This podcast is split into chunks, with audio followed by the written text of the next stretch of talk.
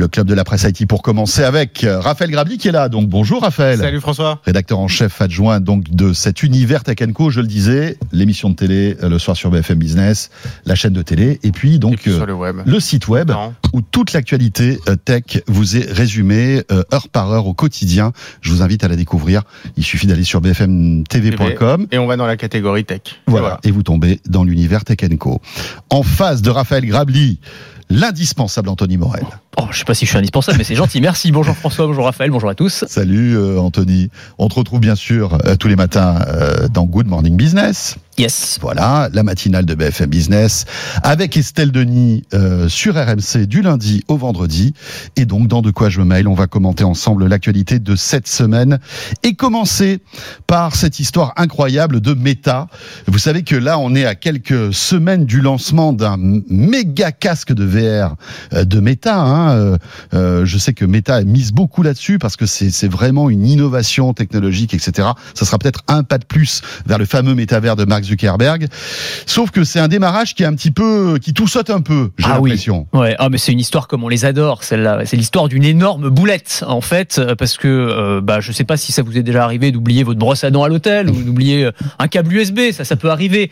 Euh, par contre, oublier un produit high-tech en face de prototype ultra secret qui doit être présenté quelques jours plus tard, euh, ça c'est un petit peu plus embêtant et c'est ce qui est arrivé à alors on sait pas trop, probablement un ingénieur de Meta. Toujours est-il qu'un de ces casques de réalité virtuelle, donc un MetaQuest Pro, puisque c'est son nom, hein, Oui. le nom de ce futur casque, eh bien, il a été oublié, laissé dans une chambre d'hôtel. Il a été retrouvé par un employé de, de cet hôtel, alors qui s'est empressé évidemment de, de faire des petites photos et une vidéo et de mettre tout ça sur les réseaux sociaux, hein, parce que sinon ce serait pas marrant. Et donc on a bah, toutes les images de ce nouveau produit. Donc on, on le voit pour ceux qui euh, qui nous regardent en, en- en vidéo. Donc c'est euh, un casque qui est un petit peu plus compact, un peu plus Oui. petit que le- le- les modèles actuels, Mhm. Euh, un peu plus élégant aussi, on pourrait dire. Il ressemble un petit peu à, à l'HoloLens 2 euh, en termes de form factor, même si c'est pas le même type de casque, hein, parce que là on parle d'un casque de réalité virtuelle, euh, avec des petites manettes qui vont avec. Il y a le, le petit packaging qui va bien. Alors il y y a beaucoup de gens d'ailleurs qui se sont demandé dans un premier temps si c'était pas un fake, tout simplement, si les images étaient authentiques. Euh, il y a toujours des doutes.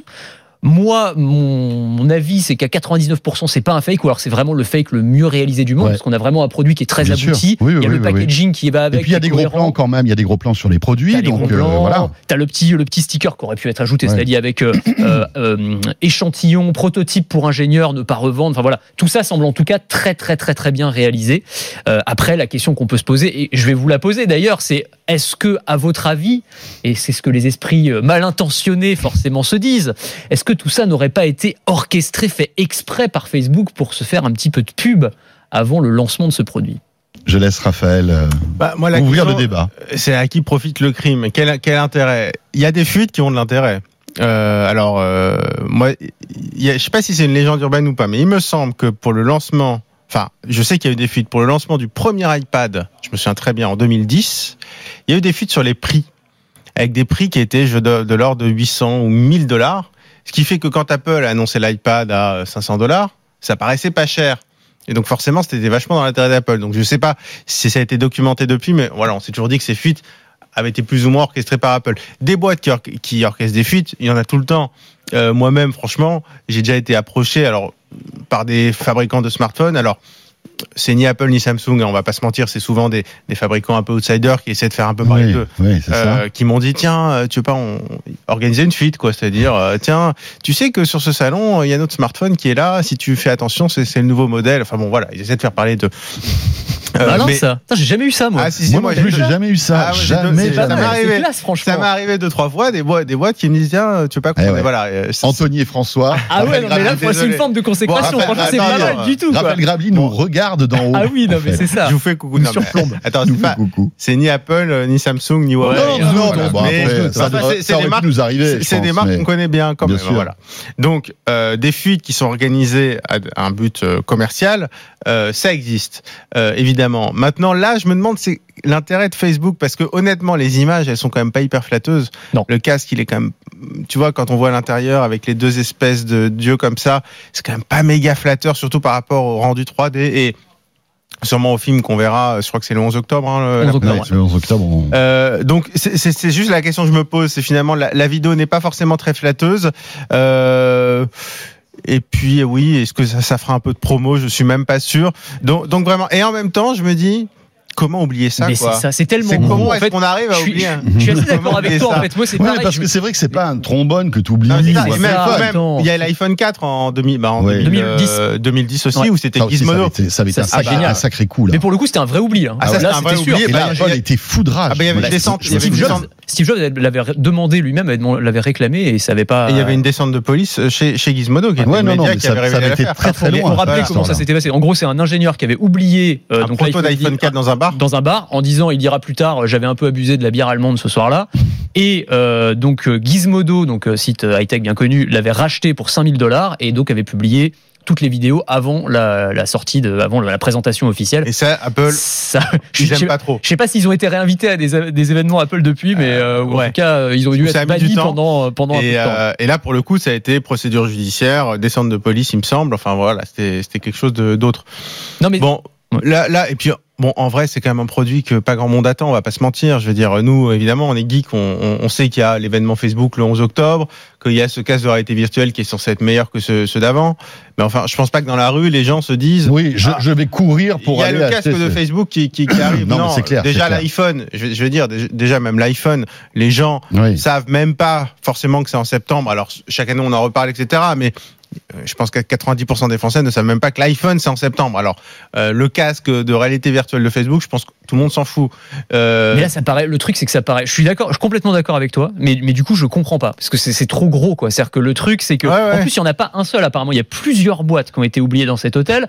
Elles sont retrouvées par un mec qui, en plus, c'est le qui, qui s'y connaît un peu parce que faut, faut savoir, si tu veux, c'est que Oui, c'est un nouveau sûr, produit qui est pas sorti sur le marché. ouais, ouais, Il un employé ah, d'hôtel ne sait pas que c'est. Ah, Voilà. voilà, là c'est un mec un peu geek qui s'y intéresse, qui va publier Ouais. le truc sur les réseaux non mais est-ce sociaux. que c'est pas plutôt une euh, mauvaise livraison plutôt qu'un oubli, tu vois, un, truc qui a été livré dans la mauvaise chambre. Il y a, enfin, non mais je veux dire oublier des cartons de, de casque pour moi c'est pas, enfin c'est pas possible. Donc c'est plus, c'est pas pour ça que c'est faux, mais à mon avis il y a autre chose. C'était dans quel pays ça? C'était aux États-Unis. Ah, il n'y a pas Chronopost là-bas, donc c'est pas possible. Non, il y a ni Chronopost.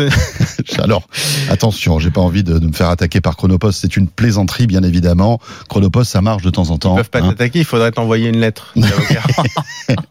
Ça marche de temps en temps, j'adore.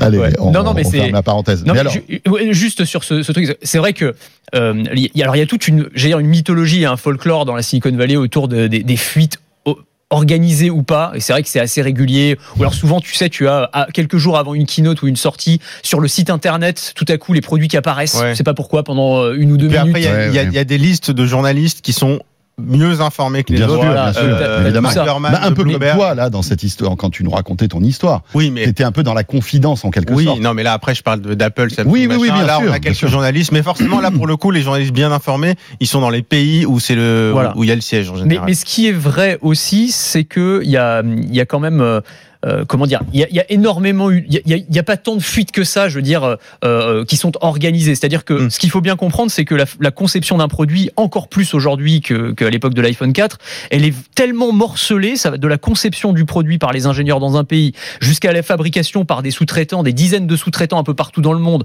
jusqu'à l'assemblage, puis ensuite il y a le packaging. Enfin voilà, ça crée quand même des opportunités de fuite qui sont multiples et qui sont pas forcément volontaires pour le coup. De- Et sachant que ça va jusqu'à, enfin tu vois, en Chine, il y a des gens qui proposent de l'argent, euh, typiquement euh, chez Foxconn, euh, à la sortie des usines, pour essayer de récupérer un bout de prototype, un truc, avoir le form factor du Mhm. prochain iPhone pour pouvoir fabriquer les, les coques qui iront avec. Donc euh, en fait, tu as tout ce truc, tout ce, tout ce maillage qui fait que finalement les fuites, euh, bah, elles, elles, elles sont occasionnées d'une manière ou d'une Bah, autre. Quoi. Pas soit, forcément volontaire. soit on s'appelle Apple et on a les moyens d'éviter des fuites parce que franchement qu'il n'y ait pas la moindre photo des iPhones qui sortent depuis maintenant quelques années.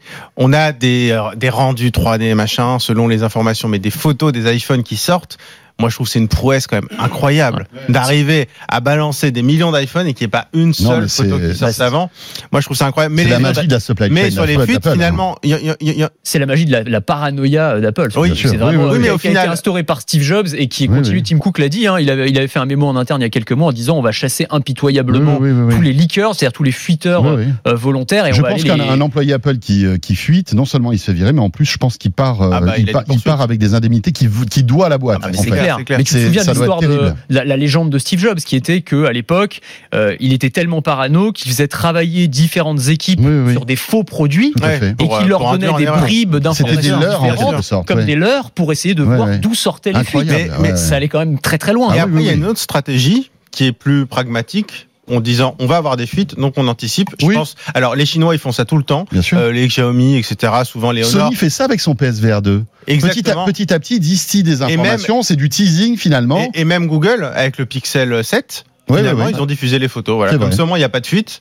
Puisque maintenant, la fuite, ce sera simplement. Il n'y a, pas de fuite. L'enjeu, ce sera la présentation. Oui, avec les détails techniques on- du produit. Oui, et puis même, on raconte l'histoire du produit. Hmm. Mais finalement, on, On sait on sait à quoi fait il la ressemble. nous-mêmes. C'est-à-dire qu'on montre à quoi ça ressemble. Il y avait eu a une grosse fuite quand même sur le Pixel 7. On en avait parlé dans De quoi je me mêle. Je sais pas si tu, tu te souviens de, de cet internaute qui avait commandé un Pixel 6 Pro Oui, et c'est qui avait, re- qui avait reçu Ouais, un oui, prototype de Pixel 7 Ouais. Pro qui avait dû être désactivé à distance vrai, par Google vrai, quand vrai. ils se sont rendus compte du truc. Mais bon, mais, je suis d'accord sur le, le storytelling, c'est effectivement. On a la euh, marque du livreur ou pas?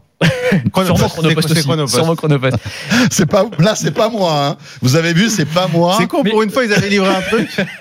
C'était pas le bon. Mais c'est dommage parce que ça, ca- ça casse quand même. ça casse quand même l'effet de surprise que c'était la force d'Apple, tu vois, à l'époque des iPhone 4 et tout ça, justement.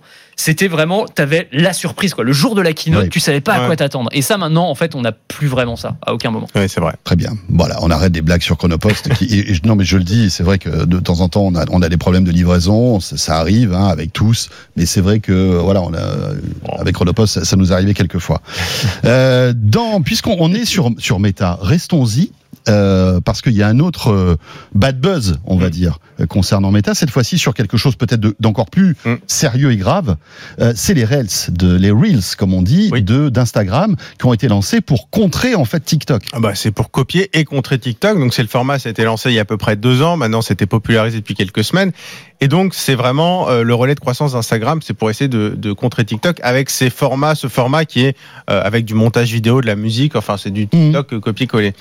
Le problème, c'est que le Wall Street Journal a, mis le- le- la main sur des documents internes qui montrent en gros par jour, j'arrondis, hein, il y a en gros euh, 20 milliards. J'arrondis. Oui, non, mais il y a, il y a- il y a 20 milliards d'heures euh, consommées, vues sur, sur Instagram de Reels euh, et 200 milliards d'heures sur TikTok. En gros, les Reels Instagram, c'est 10% de TikTok. Mon Dieu. Et parmi les Reels, ça c'est quand même assez intéressant, je pense que tout le monde l'aura remarqué, euh, enfin tous ceux qui utilisent Instagram, parmi les Reels qui sont sur Instagram, un tiers, c'est des captures d'écran de Reels de TikTok.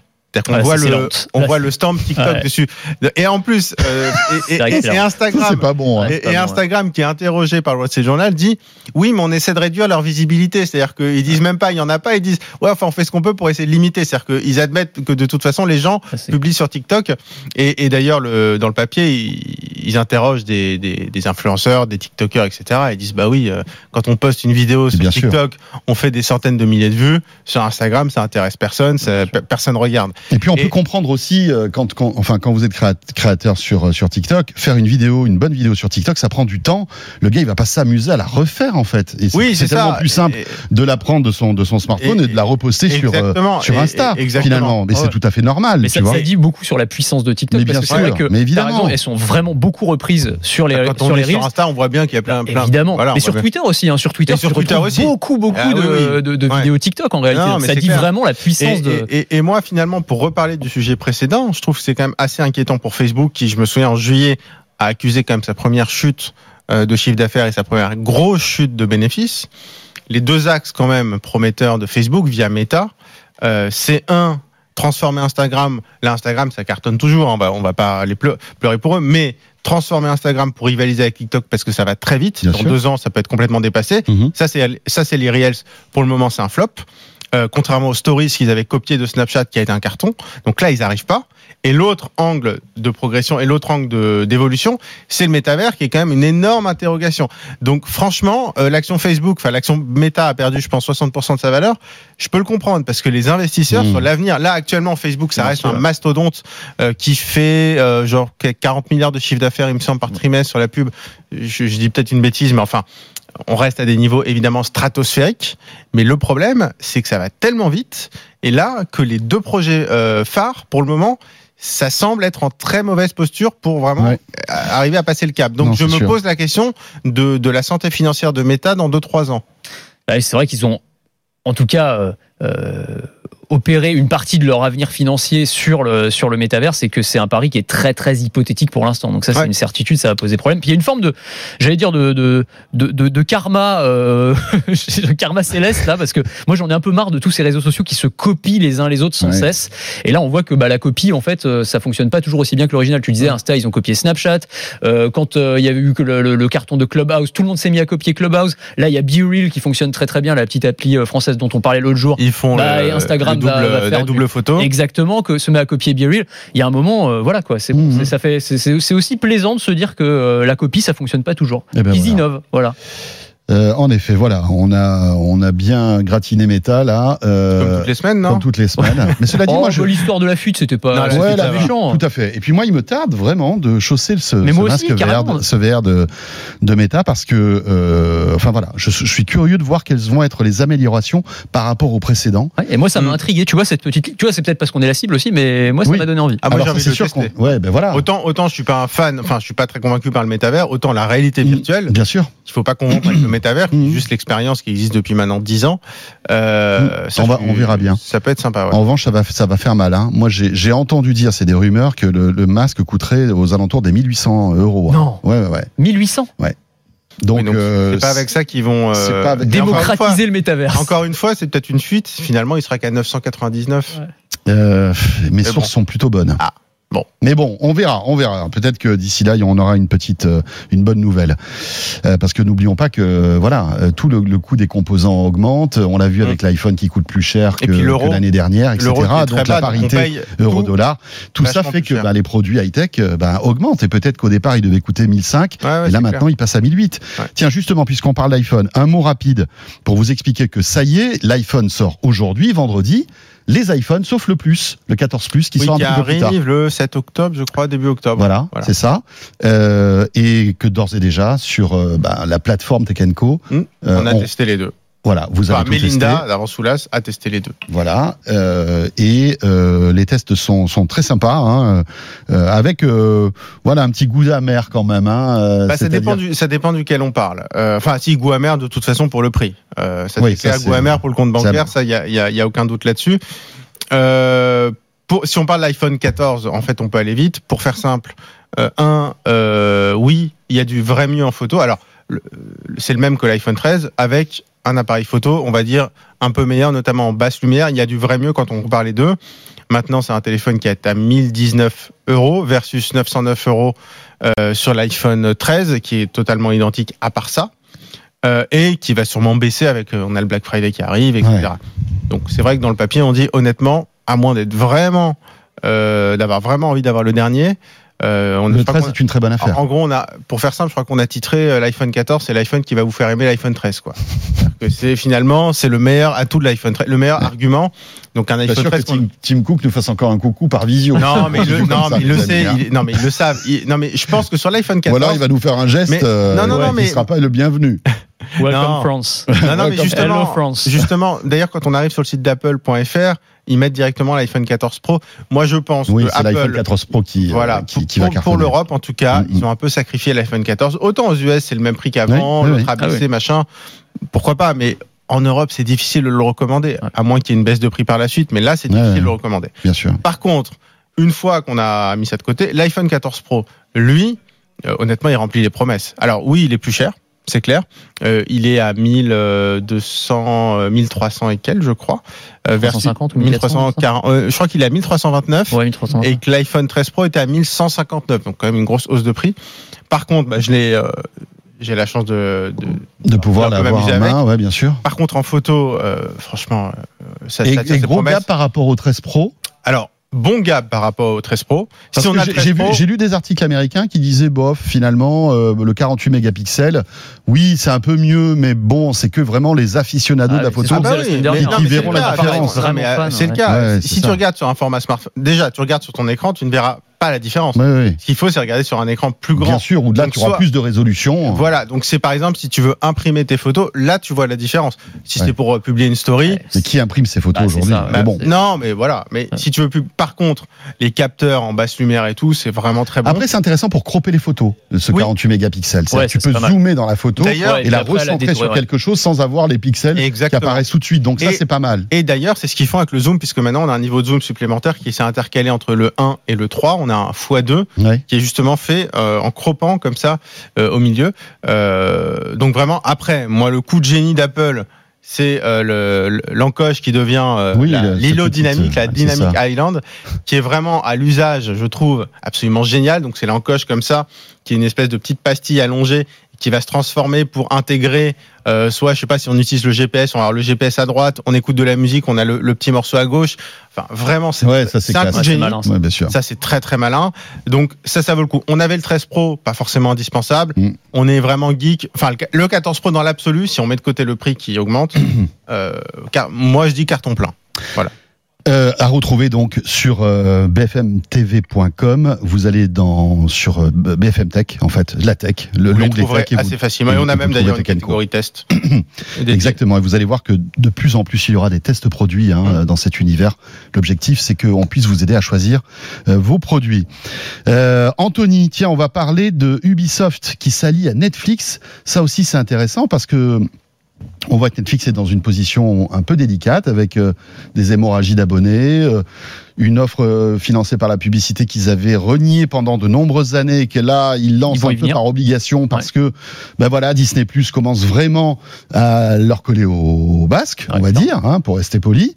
Et donc ils essaient malgré tout toujours de- de- de- d'accélérer sur le jeu vidéo, C'est ça. qui est un peu leur deuxième panier en quelque Leur sorte. relais de croissance, Leur on va dire comme ça. Ils essayent de diversifier un petit peu, enfin d'étoffer un petit peu leur offre. Mais enfin, cette offre de jeux vidéo qui existe en fait depuis un an, Mm. euh, aujourd'hui personne la connaît. Hein, faut Je être crois très clair. 1% des utilisateurs. 1% des Ouais, c'est ça, utilisateurs, hein. exactement, qui, euh, qui font appel. à- Enfin, moi, j'ai fait un test autour de moi quand j'ai proposé le sujet en fait dans la rédaction. Personne ne savait que que, que Netflix proposait des jeux vidéo, et c'est vrai qu'il faut aller le chercher, hein, le petit onglet, etc. Après, c'est des jeux qu'il faut télécharger, des jeux mobiles qui vont euh, s'appuyer notamment sur des grosses franchises. Il y a des jeux Stranger Things, ce genre de choses. Mais là, c'est vrai que Ubisoft va en tout cas, ça va être l'objectif, hein, donner un petit peu de visibilité, un petit peu de souffle, muscler un peu cette offre de Netflix, puisqu'ils ont annoncé donc trois jeux euh, exclusifs pour Netflix, dont euh, un Assassin's Creed, donc évidemment franchise adorée euh, des joueurs. Tout ça va sortir l'an prochain euh, notamment, et ça devrait quand même donner un petit peu d'intérêt Mhm. à cette offre de jeu qui est très importante en fait d'un point de vue stratégique pour Netflix. C'est que le, le patron et fondateur de Netflix, Reed Hastings, euh, l'avait dit lors d'une interview et c'était assez frappant comme phrase. Il dit euh, mon principal concurrent, c'est pas Amazon Prime, c'est euh, Fortnite. Hmm. C'est-à-dire que dans la bataille pour euh, le temps d'écran ou le, le temps de cerveau disponible, on pourrait dire hein, quasiment, Ouais. euh, et ben le temps passé euh, manette à la main, c'est pas du temps qu'on passe à binge-watcher des séries, pour le dire simplement. Et globalement, comme les journées ne font que 24 heures, eh bien il faut se battre pour aller capter cette à la fois cette audience là et puis pourquoi pas proposer ses propres jeux vidéo pour pouvoir attirer euh, du monde. Sachant que en plus on parlait d'Assassin's Creed euh, de manière euh, alors ce sera pas le même scénario ni rien mais apparemment il y a une série Assassin's Creed qui va sortir aussi sur Netflix. Donc voilà tout ça va bien se, se goupiller. Et c'est vrai qu'Ubisoft donc voilà c'est la pépite française du jeu vidéo. Donc ça fait ça va faire du bien probablement à, à Netflix pour euh, pour muscler un peu son offre Oui, voilà, on verra après euh, si c'est toujours du, du casual comme c'est le cas, ou est-ce que c'est des jeux avec un petit peu plus de profondeur. euh, voilà. Assassin's Creed Ça- normalement c'est un peu plus Ah oui, euh, mais voilà, après tout dépend. Ça mais peut être aussi euh, plus tu une vois du- déclinaison ouais. ouais, une déclinaison fastoche quoi, euh, avec moins de profondeur que les jeux, les jeux qu'on a Sachant sur que l'avantage des jeux Netflix, c'est que ce sont des jeux euh, gratuits hein, euh, pour l'instant, alors que Ouais, les ils Assassin's Creed. inclus. Ils sont inclus. Alors que vous avez vu en plus le patron d'Ubi- d'Ubisoft l'a dit que sur les jeux AAA, donc les jeux très haute qualité, il allait falloir s'habituer au tarif 80 euros. Ça, c'est la nouvelle norme. C'est ce qu'il a dit. C'est hein. plus 70. C'est plus 70, c'est 80. Donc, Allez, euh, ben voilà. L'inflation là aussi. L'iPhone Mais- augmente, les prix des jeux augmentent. La PlayStation, la PS5 a augmenté aussi. Voilà. Oui, 50 ça, euros. c'est chaud, hein. Ouais.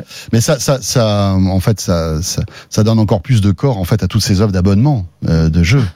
C'est vrai, hein, quand tu vois que aujourd'hui Microsoft cartonne avec son Xbox Pass là, Game Et Pass le PlayStation Plus. et le euh, PlayStation Plus qui, Il y a qui- des qui- bons trucs aussi. qui commence C'est- aussi euh, à c'est- cartonner, c'est clair. hein. Et sur Steam Mais, aussi. mais- c'est Et intéressant. sur je trouve. Steam, bien Ouais. évidemment. Alors Steam, c'est c'est c'est les bah, précurseurs en quelque sorte. Puis là, on a toujours des pépites si on a C'est le clair. temps de chercher des Ah oui, oui, à des jeux 3 indés euros. euh, Ah, qui sont superbe. superbes. Mais, mais en tout cas, moi, je trouve ça intéressant la convergence entre euh, l'industrie du jeu vidéo et l'indu- et l'industrie du, du cinéma, du, de l'audiovisuel, enfin des, des- des séries, parce que finalement, ils se rendent service. C'est-à-dire que Ubisoft fait du Assassin's Creed. Derrière, Netflix fait la série Assassin's Creed. Ça veut dire que ça rend, ça renforce évidemment Ah, l'aura de la série. Donc ça rend service Sauf si tu derrière. plantes la série. Sauf si tu fais une série sûr. bidon, Je- quoi. Ils avaient sûr. fait un film qui était vraiment nul, hein, Assassin's Creed, il y a quelques années. oui, Non, mais je pense à, The la Witcher, par franchise. exemple. Ah oui, The Witcher, ouais, Tu vois, non mais si, si tu veux, tout ça se nourrit. Le jeu vidéo, ce qui est intéressant, c'est que avant, on avait le film. Je me souviens, dans les années 90, Jurassic Park et tout. Puis on avait le petit jeu vidéo qui était presque un goodies. GoldenEye. C'est ça. Alors GoldenEye, GoldenEye ah, sur Nintendo voilà, 64. Voilà, c'était plus qu'un goodies. Ah, c'est un Waouh. chef-d'œuvre. Ouais, c'est un Ah chef-d'œuvre. jeu Mais incroyable. aujourd'hui, on a à la fois le jeu vidéo qui va créer la série. Et d'ailleurs, la série qui devient plus importante que le film au cinéma. Ouais. Mais finalement, tout ça est en train de s'imbriquer et une franchise, en fait, ça devient un peu euh, méta univers. C'est-à-dire que c'est maintenant, c'est euh, à la fois une série, c'est une franchise, c'est à la fois du jeu vidéo et de la série. Donc ça a totalement du sens. Et en tout cas, le Netflix c'est l'un des acteurs principaux à pouvoir faire ça, avec Amazon aussi, évidemment. Mais, et Ubisoft l'avait bien compris, parce que Yves Guillemot, le patron et fondateur d'Ubisoft, l'avait dit ça, mais il y a des années, moi je me souviens très bien, hein, dans une interview euh, qu'il nous avait donnée, euh, qu'il y allait avoir une convergence de plus en plus grande et qu'en gros, le jeu vidéo de demain, donc celui d'aujourd'hui, serait en fait euh, un film euh, dans lequel on joue. Et en Ouais. fait, c'est ça, si tu veux, t'as plus la, la barrière entre les deux, elle devient de, de plus en plus fine. fine. Intéressant aussi de voir Mhm. Ubisoft, je le dis en un mot, mais que vous avez vu la prise de participation de Tencent, Oui.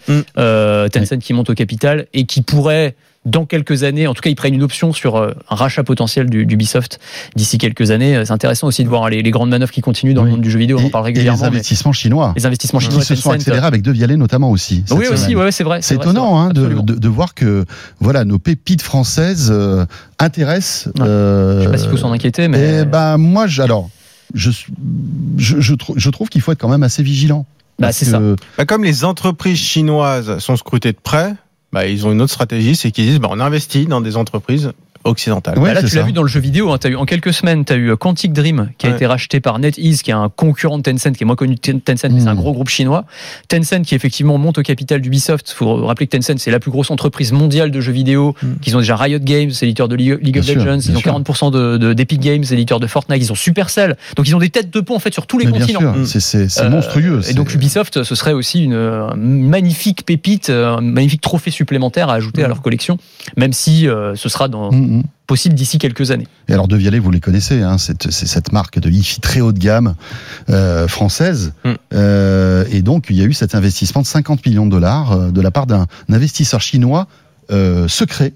On ne sait pas qui c'est. Ouais. Euh, alors voilà, Enfin, il, fait partie des investisseurs. le il fait partie des investisseurs. Ouais, mais euh, bon, enfin voilà. euh, C'est un grand fabricant de, de, de semi-conducteurs, je crois. oui, de semi-conducteurs et de, de, de Ouais, aussi, je crois. Exactement. Et de MEMS. Et mais effectivement, ils veulent pas donner le, le nom. Bon. C'est bizarre ça d'ailleurs. Bah, écoute, Qu'est-ce que, qu'est-ce que ça change, qu'on sache ou pas euh, Enfin bref. Euh, dans l'actualité aussi, c'est la patronne de SpaceX qui est venue en France, à Paris, euh, qui a répondu aux questions de, de quelques journalistes. Euh, c'est pas n'importe qui, hein. Euh, c'est euh, la numéro 2 de. En fait, il y a numéro 1, bah, forcément c'est Elon Musk, elle est juste en dessous. Et, euh, et elle a annoncé pas mal de choses concernant Starlink. Euh, bon, alors bon, on va peut-être pas revenir là-dessus, mais une offre entreprise, etc., avec des baisses de prix, euh, voilà. Et puis Starlink qui qui marche. Hein. Ce qui est intéressant, c'est euh, la vision un petit peu un peu plus long terme de SpaceX pour le tourisme et le et le voyage en quelque Ouais, sorte. ouais. Donc euh, Gwynne Shotwell, hein, c'est c'est son nom, et effectivement, elle en a dit un petit peu plus sur les ambitions de SpaceX. Alors en fait, elle est revenue sur un projet qui avait été annoncé par Elon Musk euh, dès 2017.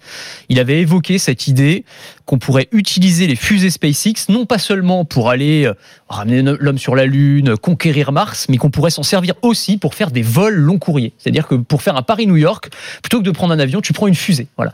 Et il l'avait évoqué en 2017, et là, Gwynne Shotwell en a remis une couche en disant oui, d'ici 5 ans, ce sera possible. On est en train de travailler dessus, et on pourrait imaginer, par exemple, un Paris-New York en une demi-heure chrono.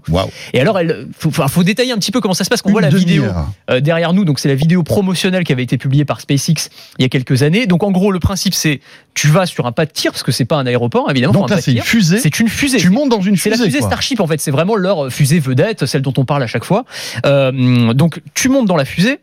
Tu t'accroches bien parce que décollage à la verticale hein, quand même c'est une fusée donc euh, non, tu pars en vacances euh, t'es en fusée, en fusée quand même donc le truc décolle sort de l'atmosphère fonce à 27 000 km heure arrive euh, au-dessus de sa cible entre guillemets donc les États-Unis par exemple ratterrit à la verticale Et voilà, t'es arrivé, t'as mis une demi-heure, donc 30 minutes pour un Paris-New York, 50 minutes pour un Paris-Sydney, donc n'importe quel point du globe. En gros, en moins d'une heure, ça c'est la, c'est la promesse d'ici 5 ans. Alors, promesse muskienne, j'allais dire. Donc tu sais, tu as toujours ce truc entre les calendriers des Ouais. Musk sont souvent très optimistes. Voilà. Un Euh, Paris- ah, juste un, un Paris-Sydney, c'est 18 heures de vol hein, quand même. hein. Et euh, depuis peu, euh, on peut le faire sans escale avec des avions de nouvelle génération, Oui, avec euh, des long range. Je crois que c'est, je crois que c'est des A350 qui font ça. Euh, mais c'est 18 heures. Vous vous rendez compte, on passe de 18 heures à 50 minutes. Ouais.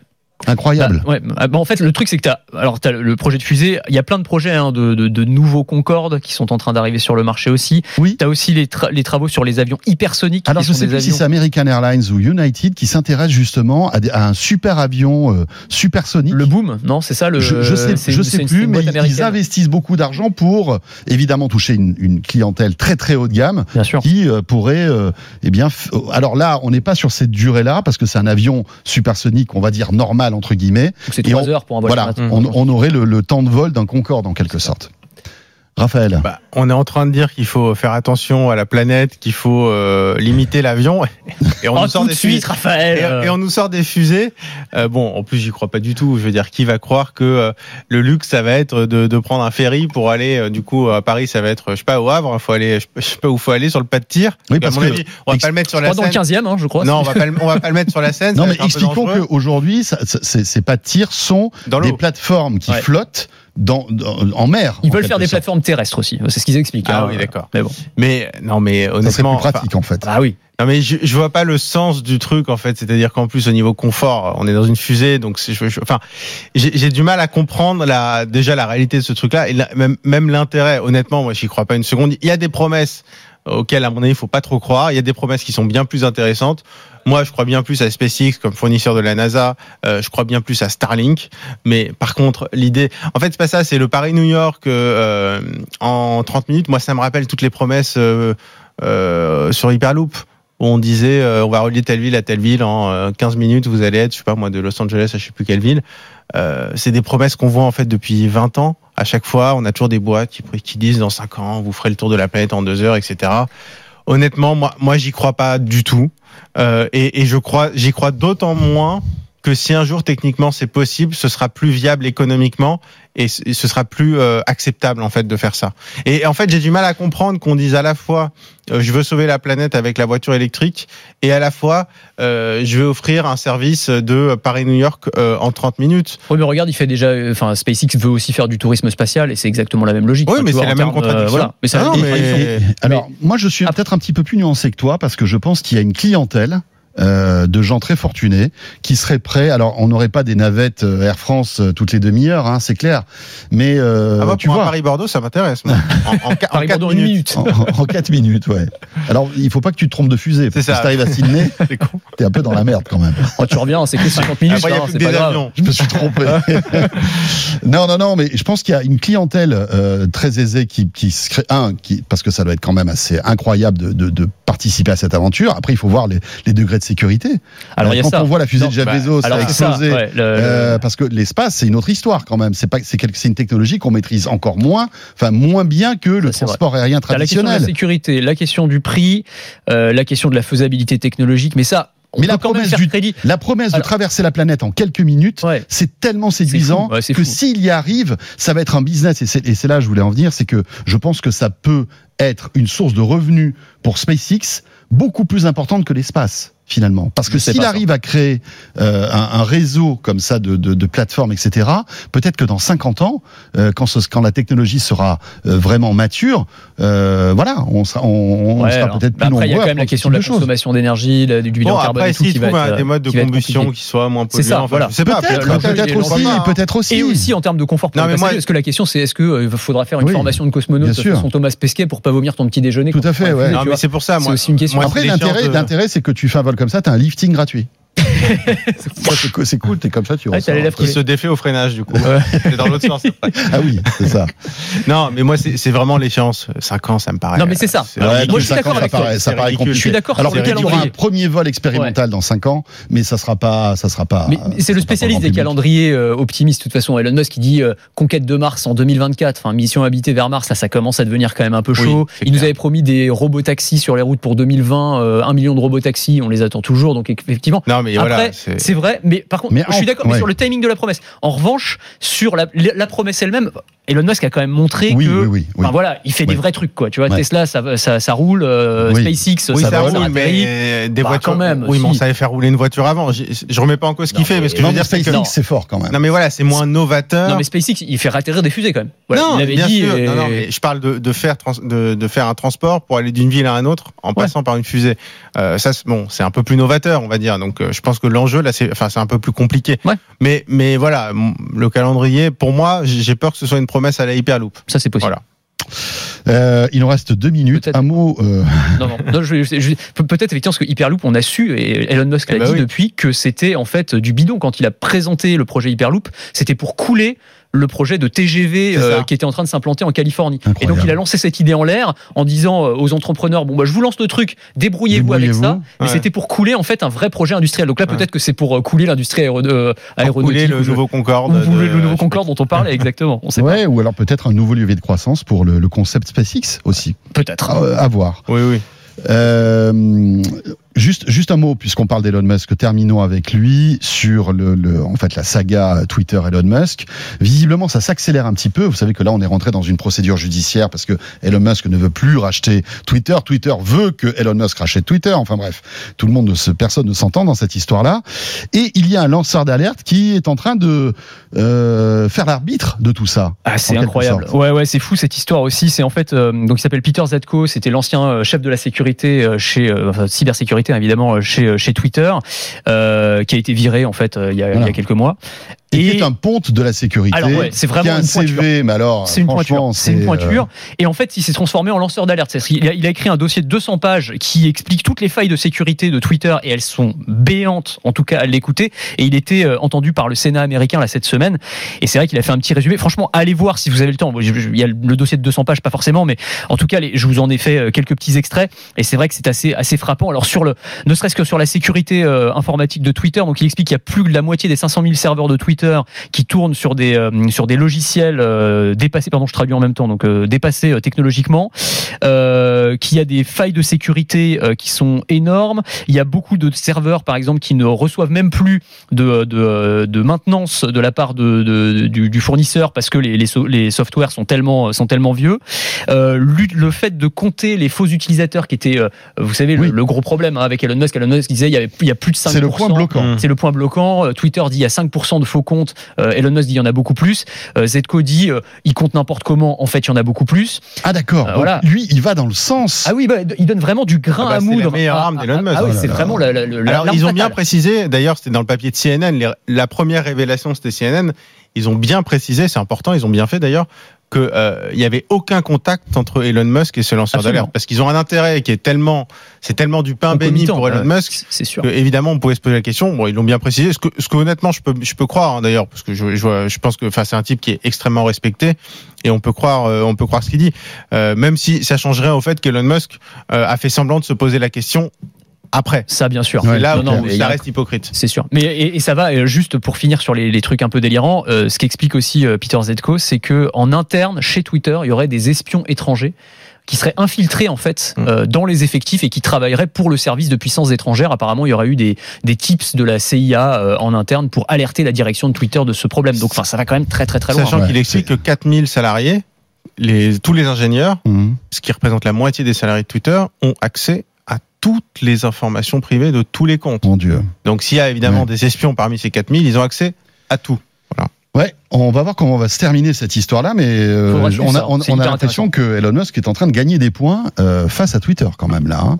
Euh, parce que rappelons qu'il y a 44, 44 milliards de, de dollars en jeu, hein, puisque c'était la, la somme que Elon Musk était prêt à débourser pour acheter Et Twitter. potentiellement des milliards d'indemnités. Des milliards d'indemnités. Bien voilà, Club de la Presse IT, bien, bien riche. Merci à tous les deux. Merci Raphaël. Merci François. Raphaël Grabli, euh, donc rédacteur en chef adjoint de Tech Co et Anthony Morel, donc que vous retrouvez euh, bien sûr sur BFM Business et RMC tous les jours. Vous restez avec nous, on va rentrer dans le dur. De quoi je me mêle, c'est aussi un rendez-vous pour les geeks, euh, au cas où vous l'auriez pas remarqué. Et là, on va décortiquer l'USB avec Lionel Paris, que je vous présente dans un instant et qui va tout nous expliquer. À tout de suite. De quoi je me mêle sur BFM Business et Tech Co.